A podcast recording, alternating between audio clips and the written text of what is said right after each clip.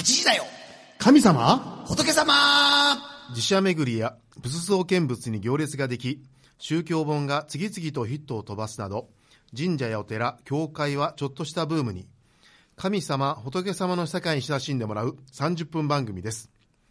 今週のこの番組は、各種水道工事のことならお任せ、大城工業所さん。京都三十三間堂におふかしや湯心を開店されましたデミックさん。そして、えー4月の1日、えー春若諸教二人会を開催されます、貴船寄せさん。4月1日午後2時開演で、木戸線2000円です。の貴船寄せさんが支えてくださっています。DJ は尼崎貴船神社宮司の枝正助と、今日は3月21日、春分の日、お彼岸のお中日です。えー、自然をたたえ、命を慈しむ日、希望の日とありました。皆さん、希望を持って、生きていきましょう。すいません。上岸寺住職の広林光信と、いや素晴らしいですね、コメントが。はい。えー、関西学院中学部で教師と牧師とポンをしております、福島明です。こんばんは。はいこんばんは。お願いします。はい。えー明日は私の誕生日です。ああ、そっか。はい、そうですね。そうやね。おめでとうございはい、ます。ありがとうございます。49歳。ああ、そうですか。はい。ということで、えー、まさみさんは今週はお休み。はい。はい。えーマイクが足りないので、はいお休みですね。で、先週に引き続きまして、番組最高顧問、えー総愛大学教授の釈哲修先生にお越しをいただきました。こんばんは。こんばんは。どうも先生、ありがとうござはいい、ます。今週もよろしくお願いします。いえいお願いえ。します。どうですか中途半端キャンキャンペーンの反響は？うでした？や、まだ始まってない。ああ、そうですか。まだ始まってないですえー始めようかなと思って。気持ちが楽になりましたね。え、そうですか、はいあの、この番組では好評でしたので、はいあっちこっちでちょっと打診してみてですね、はいはいあのー好評なら始めようか。いやーそうですか。はい。わかりました。先にこっちが始めてしまえので気をつけなきゃいけませんね。はいお前らよっぽどひどいやろっていう。はい、はいということでですね、はいえー、釈先生といえば、著書が多数はい。すごいですですよねね。。はい。これまでちなみに何冊ぐらい出版されてるの？か、覚えておられる？はいえーいや、数えたことがなくて、んえーっと、多分単調で、うん。えー、30冊弱ぐらいじゃないかなと思うんです。私割とあの、強調とか対談本が多いので。それを含めると多分50冊以上にはなるんじゃないかな。もう全集にはなりますよね。前週にはなる予定は 今のところ今のところありませんが。いや、でも、今日、たまたまですねはい、アマゾンで見ていたら、ベストセラーとか言ってうん。はいはい、あの、法然親鸞一編の、はいはいはい。あの、本が、あれ長く売れてるんですよね。本当に。はい今日アマゾンの話出すか、お前。いやいやだって、台本で書いてある、書いてあるから、はい、台本で。はい、えということでですね、あのえちなみにポン様の中学生に強制的に交わす本強制的に、はい。はい。か なんかアマゾンで中相当古、中古で売ってるそうですから。あの、なんか出品されて、なんか、はい、出品されてでるそうですね。1円からであ上がらない まあそんなに安くなかったですけどね。い。や冗談ですよ。ほんま、ほんまかと思って。いや、この間、息子が、中学で使った教科書も全部、あの、はい。廃品出しって言って、え？混ざってたんで、これはあかんやろって言ってああの誰も開けへん倉庫の奥にしまっておきました。でも、そう、教科書がね、全国のキリスト教の、使われてるってこと自体がすごいですよね、やっぱり。いや本当ですねすごいと思いますなんかありがとうございますコメントくださいよ。でもあれにね、毎年、サインをね、書いてくれて、30人ぐらいが、あ本当ですか？密かに置いて、置いてくれた人だけにというので、置いてくれる女子生徒がたくさんいる。あそうなんですか？はい平林さんはないんですか、本は。ないです、ないですないです。DVD だけ、あ、CD でしたっけ？え、もうやめておきましょう。はい、はいもうあ次行きましょう。広林さんの CD が、あえお説教のお話のご法話の、はいはい。釣り合いが言って言って。悪意のあるものまねですね。でしょ？わかりましたね。でまただんだんスキルアップしてる。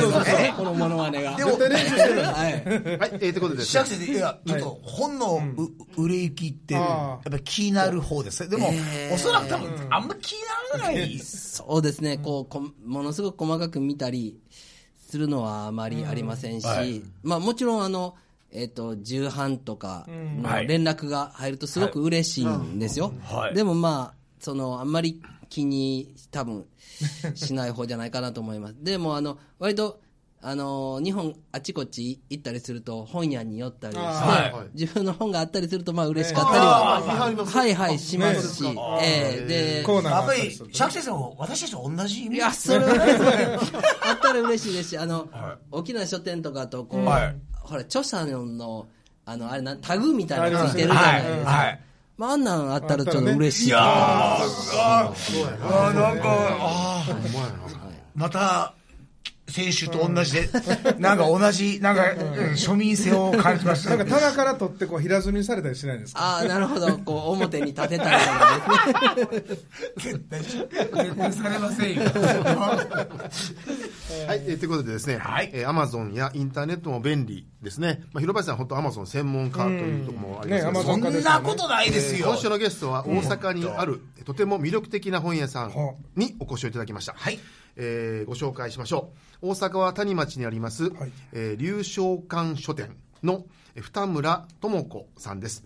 えーまずはプロフィールの紹介なんですが、えー皆さんよくご存知の、えー井村正代コーチに師事シンクロナイズドスイミングをはじめ現役時代はチーム競技で2年連続日本一。日本代表出場の、ねパンパシフィック大会では2年連続世界第3位。世界で3位。えー現役引退後、お龍翔館書店に入社されまして、2011年から、えー作家と読者の集いと称して、えー作家と読者の思いを直接つなぐトークイベントを開催。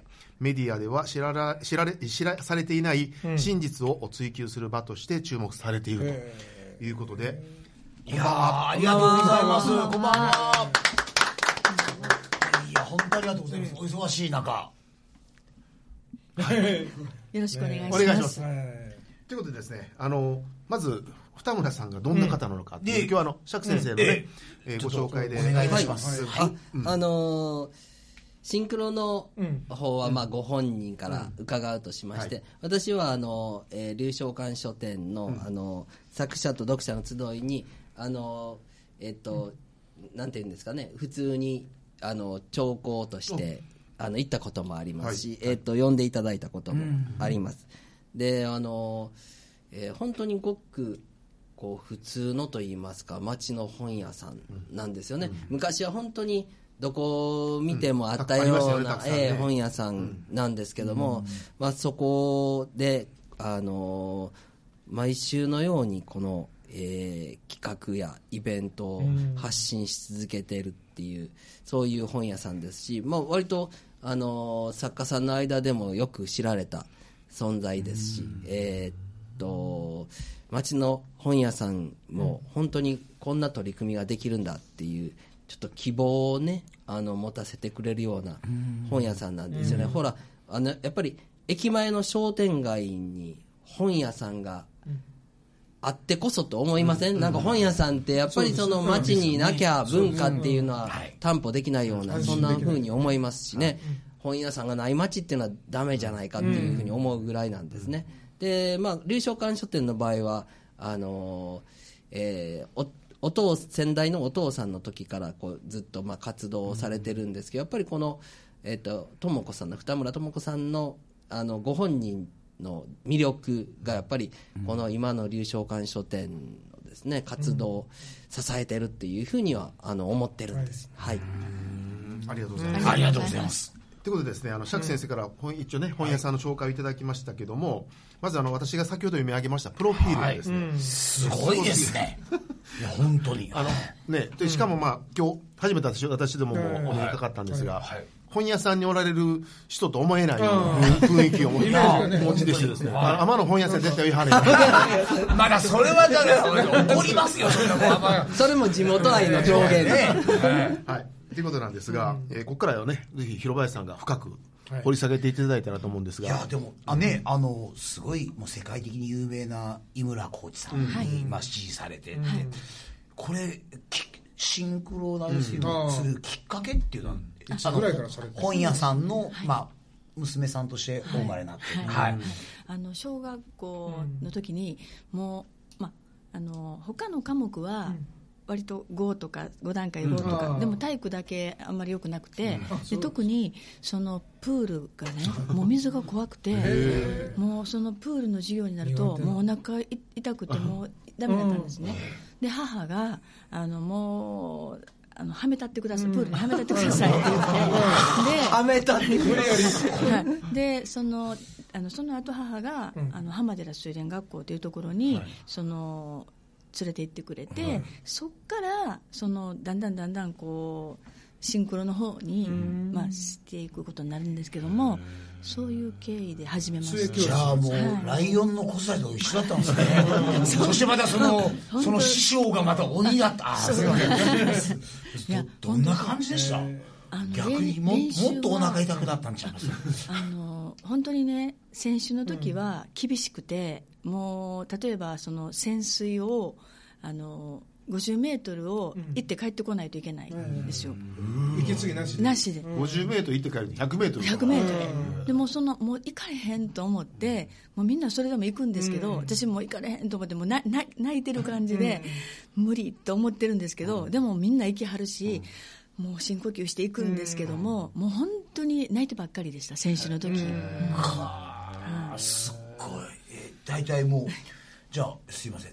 何年シンクロをやってらっしゃったえっとね、8年ぐらいなんですけども、でも今こう振り返るとね、やっぱりその小学校6年生からシンクロして、で一番こう中学とか高校のその思春期の時に、あの今田先生に出会って、でこう決してこうなんていうんですかね妥協を許しはれへんし、あの本当にこう結果を出しはる、結果を出す出させるというか、なんか本当にこう一番覚えてるのがねあのもう限界ですって言ったら、限界はね、あんたが決めることちゃう。私が決めるってそんな感じやったんで。でもその今やっぱりこう出版業界がもうすごく厳しくて、もうこれでもかこれでもかこれでもかっていうもうまあ小さな書店にとってはもういろんなことがこうあるんですね。それまず大型書店ができたり、はい。で今はインターネットで色貝さんみたいに買う人が多くなでったりコンビニでももういいじゃないですかはい、でもうそこでそのもう限界とか絶対言えないっていう、そういう教えが、なんか方法があるはず何かっていうなんかやっぱりその時の教えがね染みついはい、でも今でもたまにはい。例えば教えられたりとかはい。はされてるんですか、あシンクロは、あの毎週、えー火曜日の夜、えっと、7時半から8時半、はい。あのマスターズシンクロなんですけど教えてるんです。マスターズシンクロって、えっと、で年配の方？あ年配の方。いくつぐらいの方がされてるんですか、えっと、40代から60代ぐらいまでの、はい、あの競泳はできではるんですけども、あのさらにもっといろんなことしてみたいとか、もちろんあのプールは浅いプールなんですけど、浅いプールで。いやでもあの体力ってすっごいエネルギーってすごいんでしょうね、もうヘロヘロになるぐらい、いややっぱり一番すごいのはいくらの話せねようあれ苦しくないかなって思うんですけど、苦苦しいですでやっぱりこう私がしてたチーム競技というのは、あの8人合わせないといけないので誰か一人だけ苦しいからって上がってしまうともうその演技が揃えないんであの絶対に合わせないといけなくてでよく夢に見てねであの自分だけこうパッて息吸ってる夢を見るんですよ、でで目が覚めたら、ああ、夢でよかった。辛い。辛いなちょっと。話聞くだけでも辛さが伝わってくるなんか常に酸欠状態みたいなうわなんか私たちと同じ無呼吸症レベルがずーっとそれと一緒にさ飽きませんその無呼吸症候群と一緒で一緒ではありません世界3位を世界のトップ目指そうかっていうねやっぱりレベルってやっぱすごいんでしょうね想像できへんよねねもでもそういう方がですよ、まあ引退どういうやっぱりきっかけなんですか？引退しようって思ったのは。やっぱりこうあのシンクロの年年齢的にも、あの一番ピークとかもありますし、大体何歳ぐらいって言われてるんですか？そうですね。23、4まあ、選手によって違うかもしれませんけど、そのぐらいと思いますけどもね、あじゃあレジェンドなんか全然言えないんですね。それ そこまで。ジャンプの人ですね。オリンピック6回目とか出てあげす。いません。引退後、はい。もうすぐににあのやっぱり入社されたんです。それとやっぱりいろんな葛藤。あそうです。ねいろんな。まだ葛藤っていうとい。いんですよ、まあ、すぐね。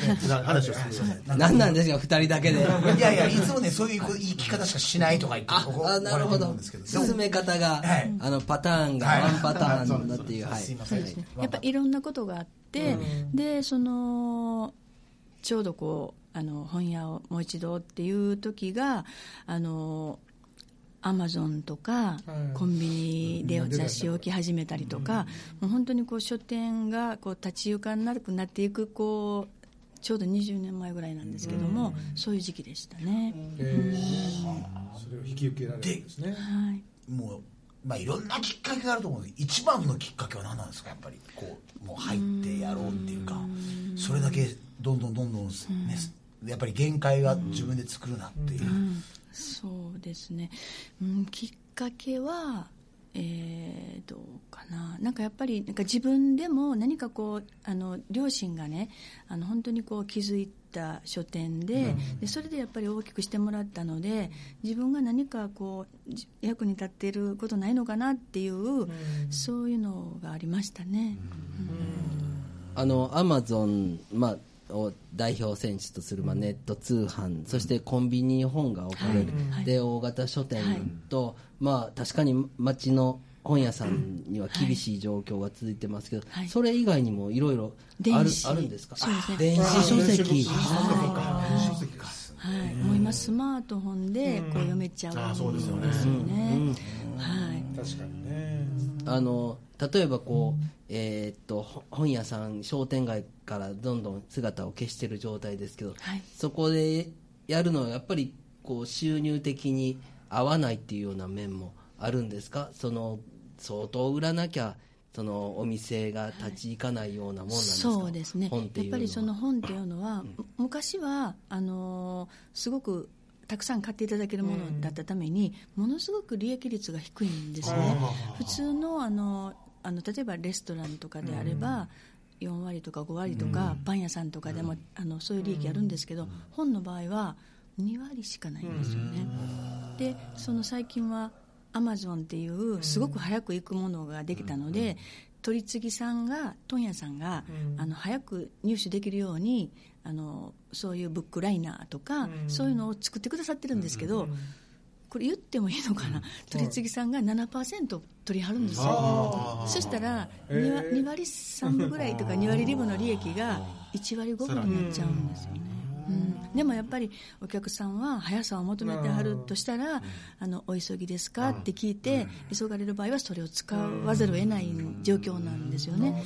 そうすると来客数は減ってる、利益率も落ちる、本当に厳しくなる一方で、よくあの聞くのがこう例えばですねあの売れる本が町の本屋さんまでなかなか回ってこない大型線が先取っちゃうとか、はい。えー、ともう本が置けるスペースなんかは、まあ、そもそも限られてるのに、そこでこうそうですね、えーその流通の仕組みがすごくその理不尽な流通の仕組みで、あのうちのような、まあ、小さな書店では、あの文庫と新書っていうのはランク配本っていう、昔のその悪い習慣が今も残っていて、あの大きな2000坪の書店とかだったら、あのたくさん配本されるものが、あの100坪以下の書店はもうランあのランキングで配本されて、で小さな書店はランクもうゼロゼロ冊やったり縦坪で決められたそうそう。100坪以上とか100坪以下とか、えー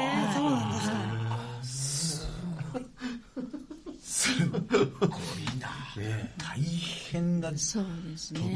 さもうほんまだ単純な話じゃないんですね。もういろんなものが複雑に絡み合ってる絡んで、ね。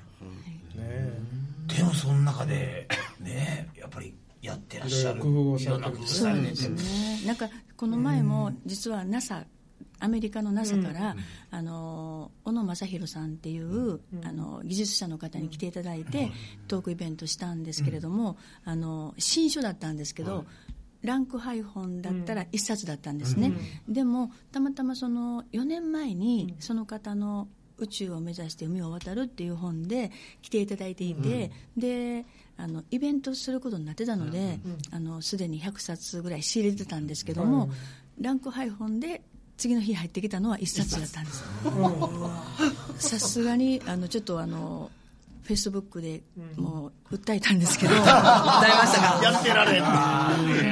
もうランク配本とか初めて。ちなみに聞いたんです。その方のねあの4年前に出た、宇宙を目指して海を渡るっていうのは東洋経済っていうところが出してたんですけど、あの一冊しか入ってけえへんかったけども、今回ね前回はうちどのぐらい売ったんですかって聞いたら、もちろんアマゾンはまあ1位なんですよ、でも2位がリアル書店では流暢館がダントツの2位やったんです。よで3位が楽天でで4位が新宿紀ノ国屋書店っていう感じやったんですね。にもかかわらずランク配本で1冊。もうあまりの理不尽さにもうどこにこれを言っていいのかという。そうですよ。いや今ここで言ってください。いやすごい。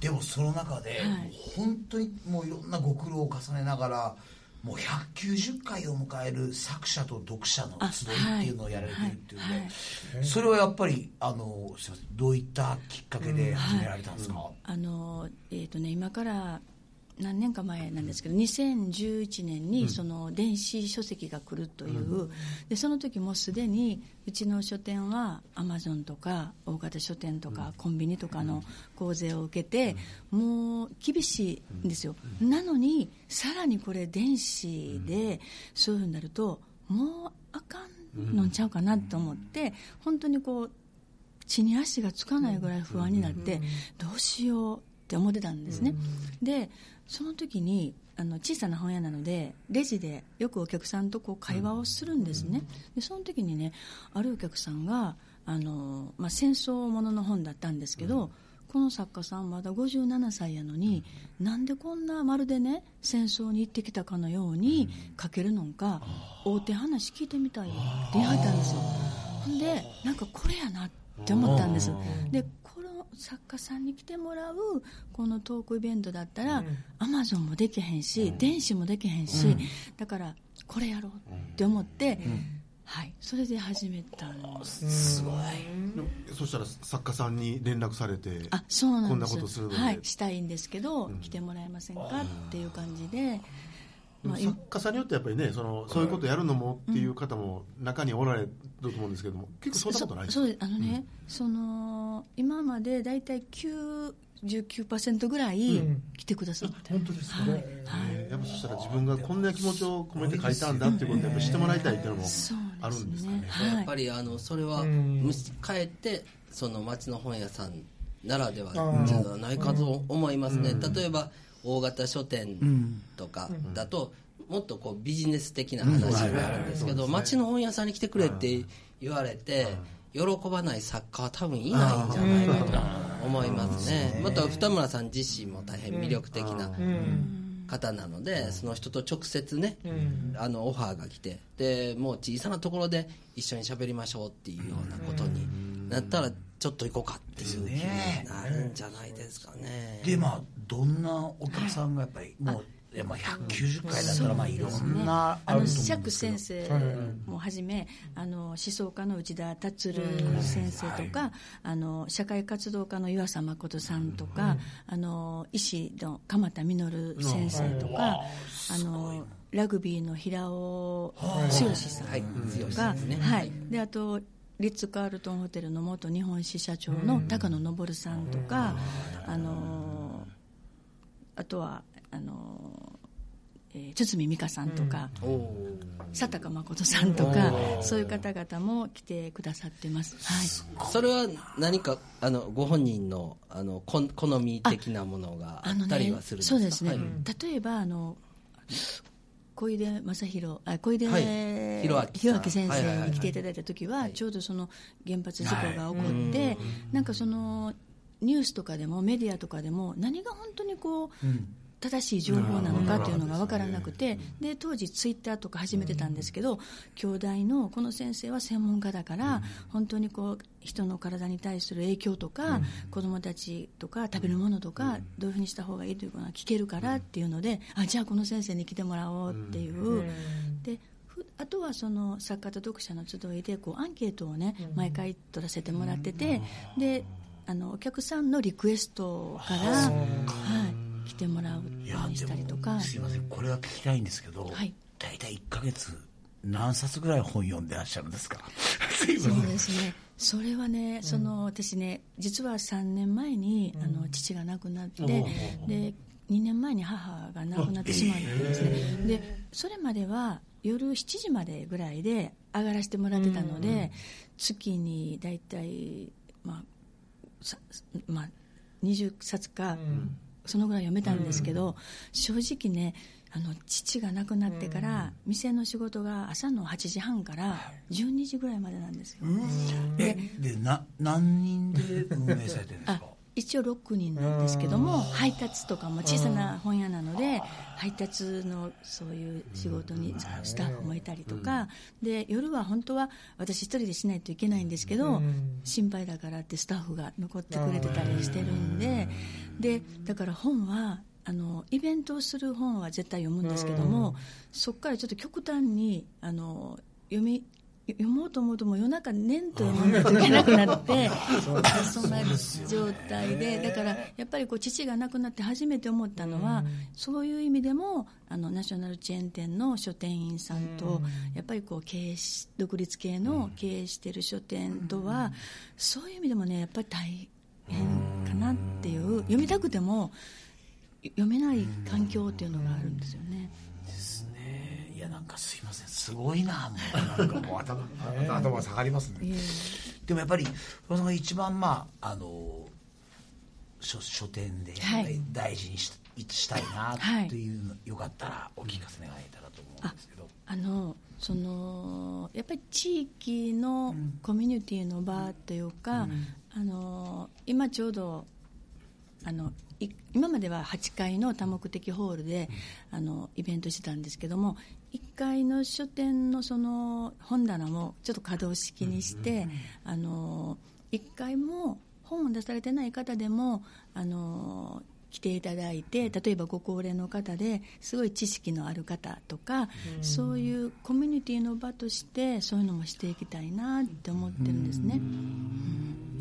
いやなんか先週の釈先生の、ねはい。地域への情というところになんかすごいなんかつながっていいきますね。そうなんですよ、ええ。あのー本当に我々こう町の拠点を大切にしていかなきゃいけないっていうふうに思うんですよね、我々あのほら急速に家族の在り方が変わってるわけでしょ、もうあのかつて、えー、と高度成長期には核家族なんて言ってましたけど核家族も成り立たなくなってる独居の人が町の4割を超えるっていうような、まあ、家族の在り方が変わると社会が変わるんですよね。家族って社会の最小単位ですから。だから我々もう一度こう社会の在り方考えなきゃいけない、そこその時に町の拠点としての本屋さんとかパン屋さんとかお寺とか神社とかね、こういうコミュニティ FM とかそういうものをこう大切にするっていうのはきっとね大事なことでほらネットって個人の身の丈はるかに超えちゃうじゃないですか、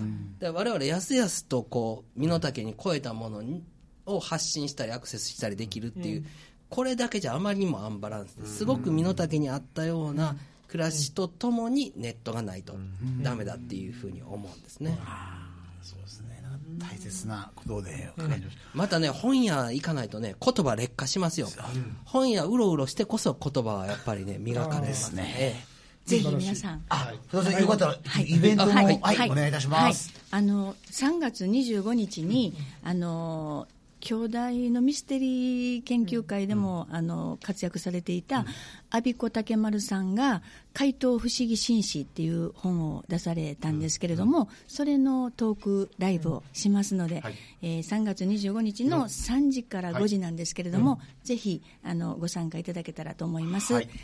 はい。お願いいたします。ありがとうございました。とうございます。はい、えー今週のこの番組は、えー大城工業者さん、デミックさん、貴船寄さんが支えてくださいました。ありがとうございました。それじゃあ、もうますますのご活躍を。そうですねありがとうございました。ありがとうございます。眠くならない。それでは、来週水曜、ゆるはし、お見かかりましょう。8時だよ神様仏様えープールと書店でもがいておられる田村さんがとてもあのシンクロして勇気づけられる回でした。